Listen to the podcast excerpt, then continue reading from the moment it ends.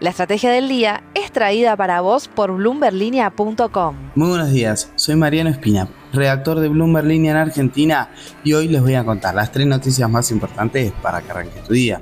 Además, como todos los martes, Belén Escobar nos trae el dato económico de la semana. Lo que tenés que saber. 1. Tras una jornada con escalada de los dólares paralelos y con el objetivo de prevenir cualquier malentendido, las entidades financieras del país le solicitaron al Banco Central el envío de casi 25 millones de dólares para este martes. Es el monto más alto para un solo día pedido en el año. Los bancos argentinos buscan resguardarse así de posibles ruidos vinculados a la solidez del sistema financiero local.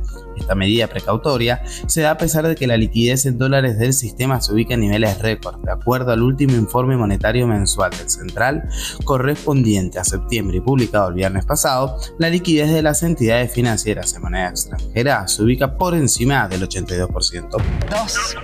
El candidato a presidente por la libertad avanza, Javier Milei, defendió este lunes su idea de dolarizar la economía y cerrar el Banco Central.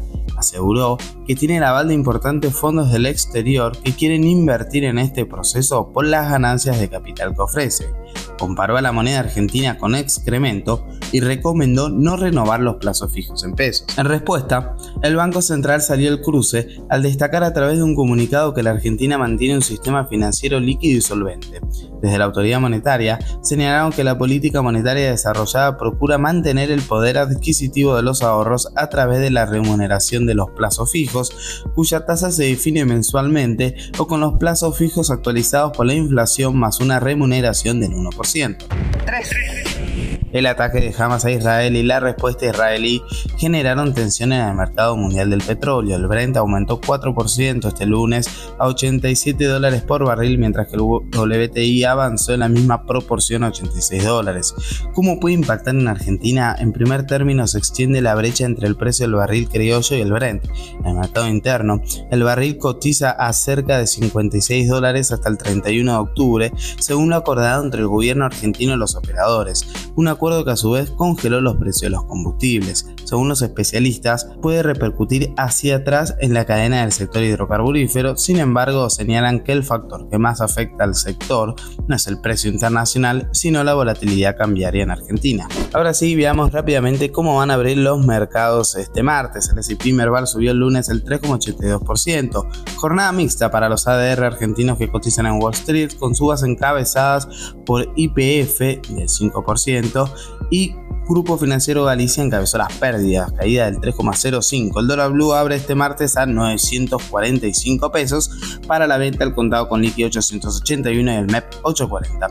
Ahora Belén Escobar nos trae el dato económico de la semana. El dato económico.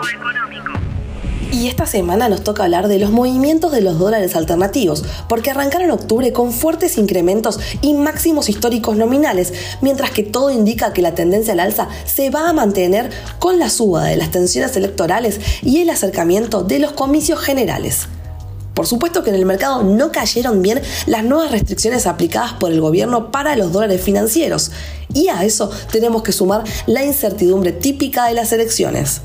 Las perspectivas no son muy alentadoras y de hecho hay economistas como Dante Sica, exfuncionario del gobierno de Mauricio Macri y cercano a Patricia Bullrich, que advierten que se podría decir que esta escalada casi no tiene techo.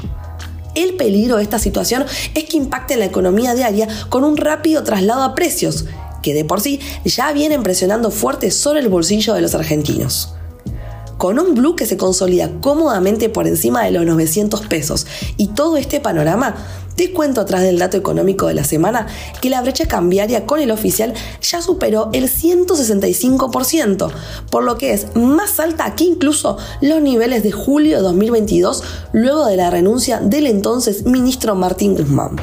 La frase del día. Antes de irnos, escuchemos lo que dijo ayer Sergio Massa tras las declaraciones de Milei sobre el peso y los plazos fijos. Creo que es gravísimo, porque por un voto más se está timbiando el ahorro de la gente. Esto fue un nuevo capítulo de la Estrategia del Día Argentina. Soy Mariano Espina, redactor de Bloomberg Línea, y nos reencontramos en una nueva edición de este podcast en el que repasamos las noticias más importantes para que tu día. Esto fue La Estrategia del Día Argentina, escrito y narrado por Francisco Aldaya. Producido por Arturo Luna y Daniel Hernández. Que tengas un día muy productivo.